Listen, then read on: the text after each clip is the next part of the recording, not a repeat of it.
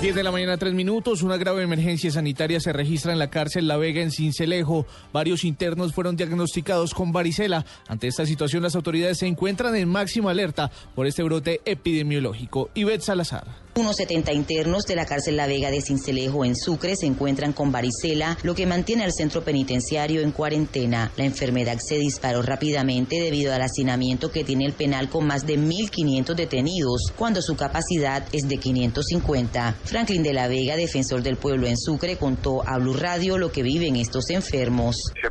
Determinar que hay 55 personas contagiadas por el virus de la varicela. La Secretaría de Salud Municipal de Cincelejo solicitó su aislamiento, están en cuarentena en patios diferentes. Hasta que no terminen la cuarentena no pueden ingresar a sus respectivos patios. Se teme que a pesar de las medidas ya adoptadas, más internos se contagien, mientras la asistencia médica no abastece las necesidades de los internos. Las visitas fueron restringidas este fin de semana para evitar más contagios.